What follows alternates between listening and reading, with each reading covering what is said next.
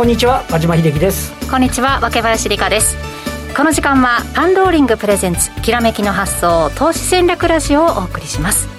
この番組はパンローリングチャンネル YouTube ライブでもお楽しみいただけます。YouTube は番組ホームページの方からご確認ください。えー、さて今日日経平均株価73円。37、えー、37銭高い2万8249円24銭で4日続伸したということですね。安住さん強いですよね。そうですね、うん、あのえっと、先週末の、ね、アメリカの株式市場、ダウとダウがあの少ししっかりだけども、ナスダックが反落、あの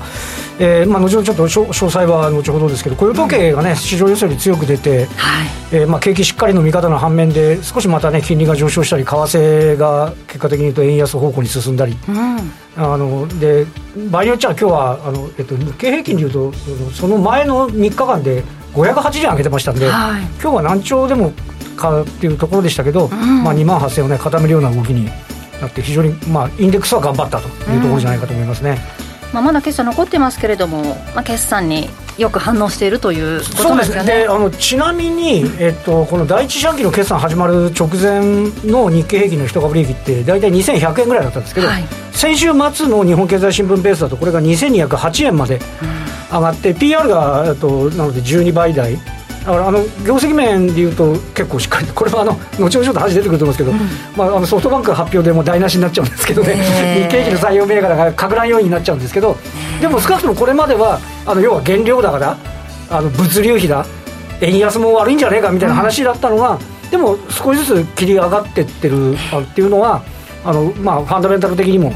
ちょっとあの、まあ、決算自体はしっかりと、うん、まあ、ただあの、えっと、水曜日がねシャスベースえー、ピークという話なので、はい、まだまだ皆さんのね保有している銘柄の決算もこれからだったりそうですよ、ね、日々決算プレーでなんかあのね一日の動きがその日のとあのその後のトレンドを示すかどうかはともかくとしても、うん、もう値上がり値下がりランキングがもう全部決算発表銘柄で追い尽くされるようなね、えー、慌ただしい展開ではありますよね。うんそんな中、お招きした今日のゲストご紹介しましょう。竹蔵さんです。よろしくお願いします。よろしくお願いいたします。はい。前回7月の4日にご登場いただいたんですが、そこからまあいろいろありましたけれども、今日も決算が発表されまして、はい、そういう動きが出てますが、竹蔵さんはどういうふうにご覧になってますか？いや、今、和島さんも言われてましたけど、はい、思ったほど、あの、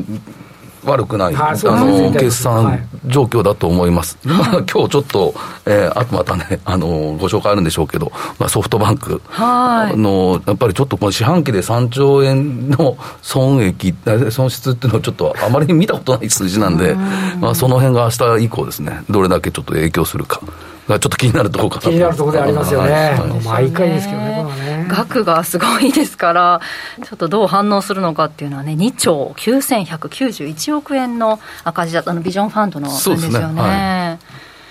はい、ということで。最終損益だと3兆円以上の赤字になっちゃいますよね、そうなんですよね。はい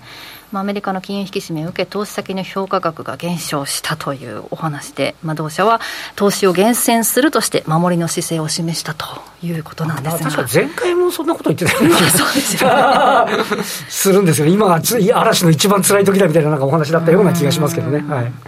このあたりが明日の相場にどう影響してくるのかというところですが、はい、竹蔵さん、今日はどういったお話になりそうですか？今日は、あの、ちょっと NT 倍率のことと、はい、まあ、あともう一つですね、最近あの、この日経ダブルインバースですかね。はい、まあ、そこのあたりのまたこの信用残がちょっと溜まってきている。うん、まあ、そのあたり。ですかね、はい。まあ、あとはちょっとあの雇用統計を受けて、うん、今後、ちょっとまたあの相場の流れっていうか、まあ、そういうところをお話しできればなというふうに思います、はい、この後しっかり伺っていきます。はいそれでは早速番組進めてまいりましょう。この番組は投資専門出版社として投資戦略フェアを主催するパンローリングの提供でお送りします。さて、改めまして今日お招きしたゲスト、竹蔵さんです。竹蔵さんはもうフォローアップセミナー、はい、えー、月に2回されているというこのことをこの番組でも何度かご紹介しておりますけれども、はい、竹蔵の50億稼いだ男のメルマガというのを、えー、毎日発信されていらっしゃいますけれども、はい、その、えー、メルマガ購読者限定になりますが月2回の直接質問ができるというフォローアップセミナーを開催されています。今月はあさって8月10日の水曜日と8月の20日土曜日に購読者限定でオンラインセミナーをライブ配信されるということですね。もう今週はなんかお休みに入っちゃってるって方なんかもいたりして、お盆休み前ですけれども。なんか 木曜日、今週の木曜日休みなの、今日気づいて、ね、山の日でお休みですよね、8月って祝日あったっけな。と ね、あのゆっくり見ていただけると思いますが、8月10日の水曜日、はい、まずオンラインセミナーが行われるということなんですが、その後お盆が明けまして、8月の20日土曜日の、えー、オンラインセミナーではですね、竹蔵さんと一緒にスペシャルゲストもお招きして開催されるそうですね、はい、ということで、これが豪華メンバーなんですよね、井村俊也さん、そして CNBC でおなじみ岡村優也さん、はい、と田代岳さんラテ抹茶さんお招きして2022年の後半の注目テーマですとか注目市場などを探っていこうと、はい、ワイワイされる感じですか？詳細は正直まだ何も あのいつものパターンなんです、はい。まあ、ただ、ね、あの豪華なあのね、うん、メンバーでこう開催できるのは、えー、よかったかなっていうふうに思います、ね、はい、これだけの方が集まって、えー、その方々がどんな注目テーマ、えー、今見ているのかとか、はい、どんな市場に注目しているのかということをお話伺えるということですので、えー、ぜひこの2回のセミナー、えー、聞いてみたい、見てみたいという方は、えー、竹蔵さんが発信されています。竹蔵の50億稼いだ男のメルマガチェックしてみてください。この出演者の皆さんがあのもうご覧になっているこのメルマガの内容なんですがどういうところに竹蔵さんのメルマガのどういうところに注目しているかとかどう活用しているのかっていうお話も語っていただけるそうですよ。そうなんですね。はい。ね、皆さんはどういうところに注目して、やっぱここはすごいよねっていうお話が聞けるということですので、今ね、メルマガ購読されているという方にも、あ、そういうところを見ればいいのかという楽しみがありますよね。はいえー、最近でいうと、どういう注目点とか戦略をあの掲載されたっていうのを、ちょっと語れる範囲でいいんですけれども。いや、もう大体、なんですかね、アメリカ市場とか、あとまあ商品市況などから見て、はい、まああのまあ、こういうセクターが今、いいのかなとか、うん、まあ、あと今、決算なので、えー、まあ、そういう決算の中からですね、うん、まあ、自分がこういう銘柄というか、まあ、そういうセクターというところをこう中心に書いているかなというところがあります。はい。こういう決算を受けてこう反応しそうだよっていう話なんかもね、ね。朝、朝も早くからね。ね。されてますよね。はい最近の注目点など、はい、えー、ぜひこのメルマガから捉えていただきたいんですが、えー、フォローアップセミナーはいずれも購読者限定ということですので、えー、お申し込みいただきましたら間に合いますので、竹蔵の50億稼いだ男のメルマガ、お申し込みは今すぐ番組ホームページ、もしくは、えー、YouTube でご覧いただいている方は概要欄の方からご確認ください。はい、ということで、この後も引き続き竹蔵さんにお話伺っていきます。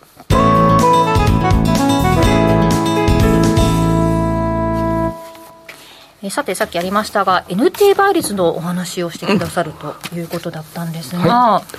これ、日経平均はトピックス、そうですね、はい、まあ、今日も実を言うと、まあ、日経平均の方がトピックスに比べて若干ですけど、はい、あの上昇している率にしてですね、えで今日は14.48倍までいって、はい、で一時期のあ先週末と同様で、14.50ぐらいまでこの NT 倍率の上昇しました、はい、でこの NT 倍率はじゃあどういうものかというと、まあ、これ、頭文字、まあ、取ってそのままなんですけど、えー、っと日経割る、日経平均割る、まあ、トピックス、で、これで、まあ、表せる数字なんですけど、まあ、これがどんどんどんどんこう数字が大きくなるにつれて、日経平均のがちょっと、あの、トピックスに比べて割高。割高っていうか、こう、買われてるというふうな指数になります。株価が高い？日経平均の方が。株の方が買われてるまあそういうことです。まあ日経平均の方が買われてるっていう、うん、今、今はそういう状況です。はい、これ今年最高ぐらいですよね。あ今年最高です。ね、はい。はい、この今、だから、ちょうどこの14点、今日の引け値が14.48なので、うん、それが今今年最高の値段になってるっていうのがあります。この倍率がですね。平均でいうと12、ぐらいなんですかいや、最近は大体13点、そうですね、うんあのまあ、14倍割れる程度だったんだと思います。で、やはりこの日経平均のあの上下動っていうのは、やっぱり、えー、表して、やっぱりファーストリテイリングだったり、あまあ、東京エレク、はい、まあ、このあたりの2社が今、えー、大体16%ぐらい寄与を占めてる。で、えー、これにえー、ソフトバンクを加えると約20%、はい、もう3社で占めているっていうのが今日経平均の特徴だというふうに思っています。今日も東京エレクトロンなんかね、そうですね、決算、あのそうですね、第一四半期の決算発表して、えーと、この第一四半期の営業利益が、えー、46で前年同期に比べると17%の減益ということで、はい、これ、絶対値で見ても、1175億があのこの3か月なんですけど、通期の業績予想変更なくて7160億で2割増なんで、ちょっとやっぱりその進捗率、売上自体はこの3か月は5%増なんですけど、まだあの数字しか出てきてないんで、この内訳ですね、今、えっと、4時過ぎたから、アナリスト説明会なんか決算会見なんかやってると思うんですけど、はい、あのこの内訳をね、ちょっと見てみたい、最近ちょっとエレクトロン自体も戻してきてたんで、あのちょっとね、この動向と、先ほどのソフトバンクの、ね、動向っていうのは、今、武田さんおっしゃったように、NT 倍率の結構な、ね、重要要素なんで、ちょっと注目っていうところになりますかね。中国でのロックダウンの影響で物流の混乱などで、ちょっと売上計上が後ずれしたケースも多いなんていう話も入ってきてますけど、ね、これ、もともとね、ここの経営者の方は、すごい強気なんですよ、周りがもうそろそろピークアウトじゃないかと何を言ってるんだ、私たちのところにお客様いっぱいいるみたいな、確か本決算でもそんな話をしてたと思うんで、まあ、なので今ね、その内訳のところが、まあ、マーケットの内容に沿うものなのか、なんか何らかの変調なのかね。そのあたりっていうのは注目のところじゃないかと思いますけどね。まあ、決算、引け後に発表されるということでしたけれども、今日は、今日もね、相場を牽引したという銘柄ですもんね。日経平均の買いなのか、ね、ちょっとあの、レーザーテックが、あの、先週末決算発表して、ええ、レーザーテックはめっちゃ良かったんですよね。市場の警戒心を解くぐらい、今日売買代金のダントツトップだったと思いますけど、あのー、まあ、あの半導体、微細化のための両方とも、えー、機具やってるところですけど、えーと、レーザーテックは今日1銘柄で2132億円、2位の東京エレクトロン761億の売買代金ですから、もう圧倒的に人気集めてた、ちょっと期待もあったと思いますよね。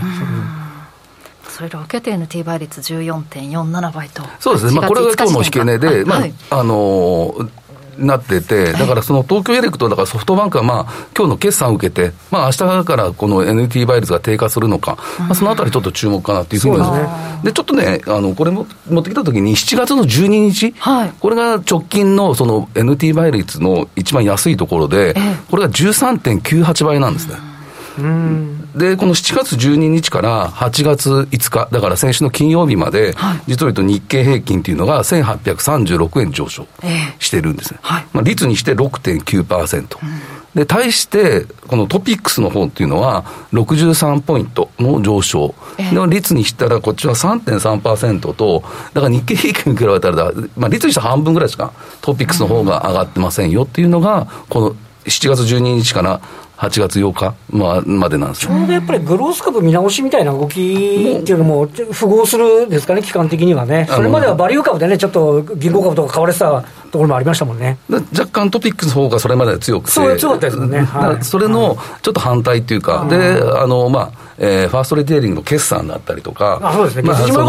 そういうところで、えー、このファーストリテイリングが、えー、ちょっと押し上げた。で、この要因として今言いましたけど、このファーストリテイリングが、じゃあこの7月の12日から、えー、8月8日までに、はい、大体1万5190円上昇してるんですね、この1、1銘柄で。うん、で、今、和島さんと言いましたけど、その月次と、えー、で7月14日にこれ、決算発表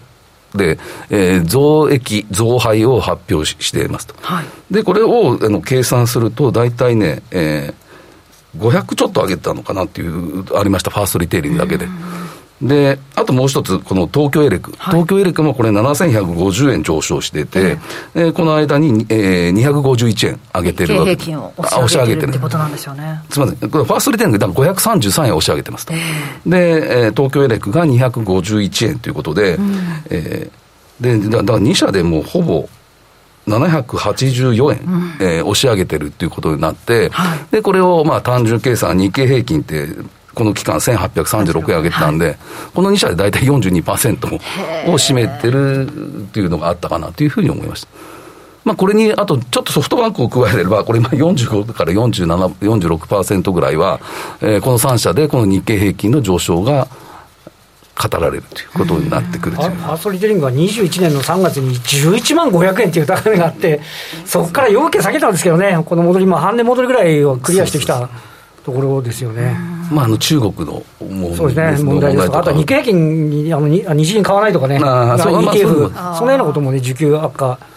ということがありましたけど、最近は少し元気になってきましたね、そうこれもね、だから円安メリットとかいうところが、もう、はいはい、あのファーストレテリングがあって、それでも寄与しているっていうこともあったと思います。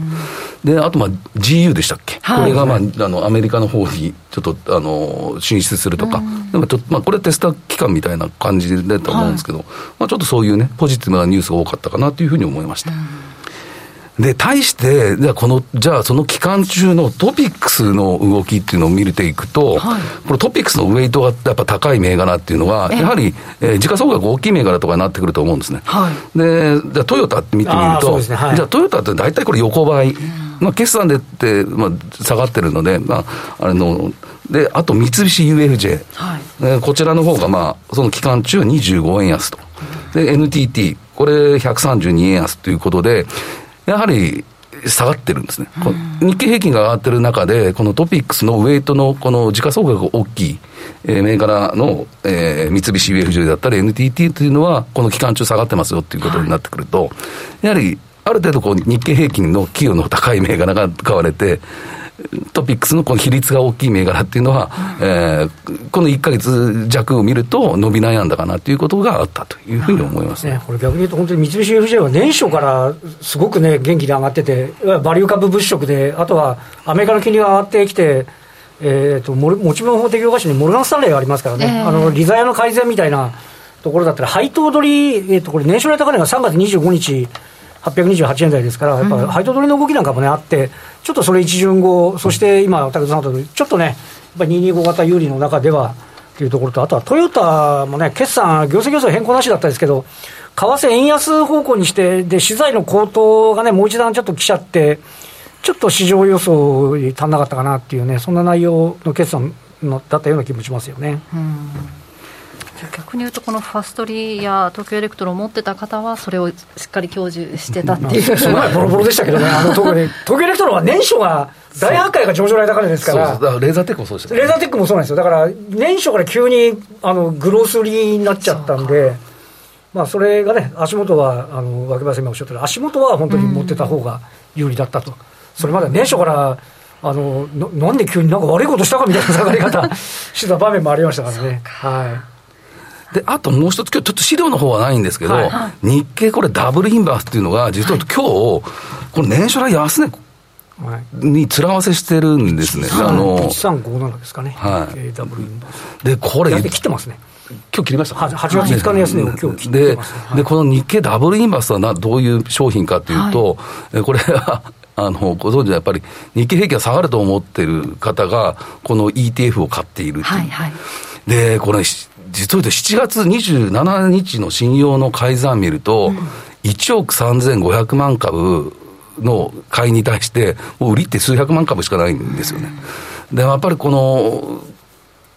この ETF っていうのは結局下がるっていうことなので、日経平均の先物をから売ってるのと一緒の状況になるんですね。はいで、これがどんどんどんどんこう下がってくることによって、じゃあ、買い戻すときって言ったら、じゃあ何をするこれ反対売買するときどうするかというと、先物を買う。そうですね。状況になってくる、日経平均の先物を買う状況になってくるので、ひょっとしたらそのもう1億3500万のこの溜まっている、これ、日経平均が下がらない状況になってきたら、どっかでこのこれも年初来更新、あの、安値更新してるので、はい、反対売買することによって、日経平均の先物の会場が出てきちゃうっていうのもあると思うんですよね。で、この信用の改ざんっていうのも、この1億3500万って、そうですね、すごいですね、相当な、信用倍率26倍っていうのは、もう本当になってくるので、まあ明日のこのソフトバンクと東京エレクの決算見て、どこまでこの日経平均が下がるかちょっとわからないんですけど、ひょっとしたらこの日経ダブルインバースのこの信用の改ざんで、が、こう下、下支え要因になっちゃう可能性も気にし、だからちょっとここは、えー、信用の改ざんが、えー、相当増えてるねっていうのは覚えておいていいのかなというふうに思いました。なんかね、8月ちょっと安いところを買って、年末に向けてなんていう話もありますから、ここからまだ少し下があるのかなって見てる方もいるかもしれないですけど、下がらずにそのままもうどんどん。だ結局、先ほど言いましたけど、うん、えトピックスに比べて日経平均だけはどんどんどんどん上がる状況なので、はい、やっぱりこういう日経ダブルインバースとか、下がりそうな商品っていうのは、まあ、今、株価的にもこれ300いくらで買えて、で、一株単位で買えちゃうので、はい、だそういうふうな。今日356をつけたところですよね。だからそういうふうな形になっていくとは思いますよね。まあ、だからまあ、まあこれから日経平均が 明日、はえソフトバンクだったり、東京エレクが本当に下がるようであれば、このダブルインバースっていうのが上昇する可能性はね、あるとは思いますけど、ちょっと信用改ざんが大き大きいなっていうのは、ちょっと思いましたね。これ、急激に増えてるんですよね、この2週間ぐらいで。この1週間だけでも304万株増えてますからね。その前から見たら、多分数千万株増えてるので、はい。まあ、ちょっとここ、頭に入れておいてもいいのかなっていうふうに思いました、はい、日本のマーケットを見ていると、こうなんでしょうこうが、外部環境的には今、なんか一応落ち着いてるというか、いい環境が整ってるように一時はそのグロス株りの中で、はい、でえっと、要は、えっと、5月の CPI の段階、消費者物価指数の段階で、あのパウエルさんは0.5って言ったけど、これは0.75上げなきゃあかんのやないかいっていうところから日本株が崩れてい。って、で、あの直近ね、あのえっとえっと、先月分のところも、まあ、それで、まあ、0.75上げるような形にはなって、えー、以降は少しこう落ち着いてきてるんですよね。なかなか微妙なのは、ね、えっと、なんで去年の途中ぐらいまでは、えっと、いいデータが出ると景気いいじゃないか。はい、で、悪いデータ出たら、金利が上がらねえぞみたいな話で、うん、どっちもいいところだったわけですよ。で、ね、今年の CPI の前後ぐらいからは、あの、いいデータが出たら金融引き締めで、株にとってはアゲンストで、うん、悪いデータが出たら、そんなに引き締めちゃうから、景気失速者じゃないかみたいな、どっちにとっても悪い話になってた。それが直近落ち着いてきたんですよね。うん、今のところ、その先週の雇用統計あたりのところでも、まあ、どっちつかずみたいな反応になってきていて、少なくとも、あの、いいデータが出たから悪い反応をするっていうことでもないというところなので、あの景気は良かったという受け止めなんですそうですね、まあ、ただ、あの片やで金利は上昇して、えあのドル安、えー、円安が進むという形にはなってるんで、また、あのこれ、足元に言うと、原油価格も半年ぐらいの安値で、はい、で原油価格下がってることで、要は景気悪くても、車は乗らねえんじゃねみたいな、なんか。議論にもなってるんですけど、ただ、原油価格が上がってたからインフレだじゃって言ってたわけで、だからマーケットが、その、景気が底堅くて企業業績がそこそこいいぞって、今アメリカの方は SP500 の決算もピーク超えましたけど、うん、悪くないんですよ。あの、まあ、めっちゃいいって話じゃないですけど、うん、悪くないっていうところで、ちょっとアメリカの株も、あの、ナスダック中心に底堅い。まあ、こうした動きがね、継続するかどうかっていうところは、ポイントかなというふうには思いますけどね。まあ、今週 CPI もありますけど、まあ、ひとまず雇用統計というイベントは、うん、そうですね、ちょっと、そうですね、まあ、金曜日、ちょっと驚くような雇用統計の数字が出て、はそうですね、はい、でまあ、これ、就業者数っていうのが、まあ、7月、まあ、52.8万人増ということで、まあ、このであと失業率が3.5%まで低下して、これが50年ぶり、はい、ということで、やっぱりこの雇用に対しては、アメリカ相当いいなというところだと思いました。で、このやっぱ雇用統計を受けて、今、和島さんが言われましたけど、円安、まあ、今日135円台まで来てたということがあったというふうに思います。で、あとこれ、まあ、またこれ、景気がいいということで、でね、いきなり急遽出てきたのが、次回の FOMC の9月ですかね、はい、まあ、8月は今回 FOMC ないので、で9月の状況で、ひょっとしたらこれ、3会合連続で0.75%っていうのが、いきなりこう、市場の中で出てきたということで、で、予想を上げる人も、もう今回は0.75の方が増えてきちゃったっていうのがあったと思うんですね。で、それまでって、やはり、あの、アメリカので10年債とかこの金利を見ていくと、やはりこの、低下傾向にあったんだと思います。で、それで、えー、先ほどからありますけど、そのグロース株っていうか、そう、ねはい、そういうのもちょっと切り返してきてた動きがありあったと思います。うん、で、まあ、それがですね、次、ちょっと字がちょっと、あの細かいんですけど、トピックス500っていう、この直近の1か月の動きっていうのを、ちょっと今日、あのご紹介したいんですけど、で、この一番、一番今、あのこれ1か月なんですけど、値上がり上位っていうのはサンサンっていう株なんですね。で、これが43%上昇してますっていうのは。1ヶ月で。うんただし、その、あの、年初から見れば、この株ってまだ39%下落していますよ。下げもきつかったですからね。だから、ロ株のね、で、ね、だから先ほど言いましたけど、この1か月間っていうのは、そのアメリカの金利が、えー、多少落ち着いたことによって、こういうあのグロース、今までずっと売られてたような銘柄っていうのが、はい、えー、この1か月は買われてる。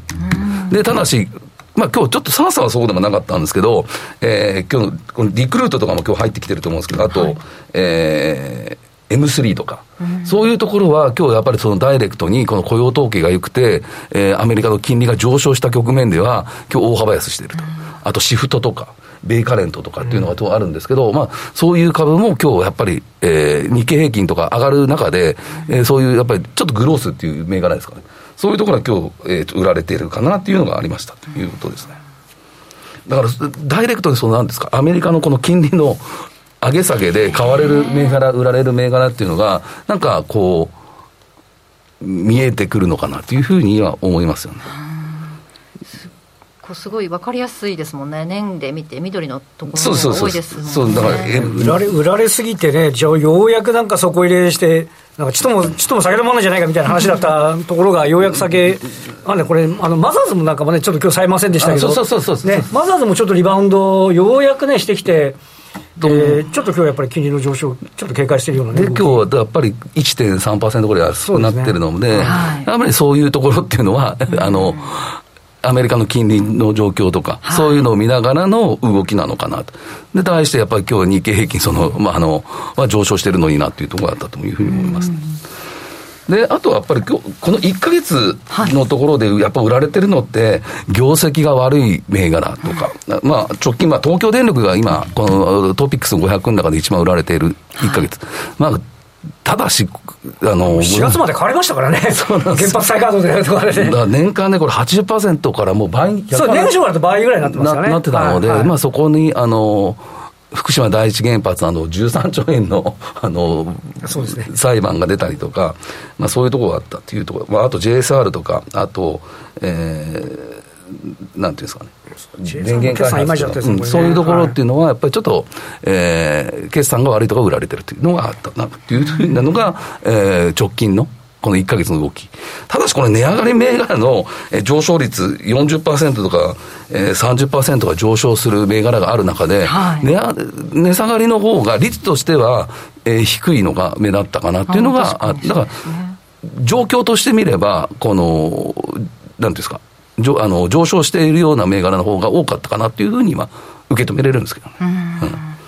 ただこの直近1か月でいうと、すごく目立った動きになってしまった、だから今まで相当売られたようなグロースの株っていうのが、結構やっぱり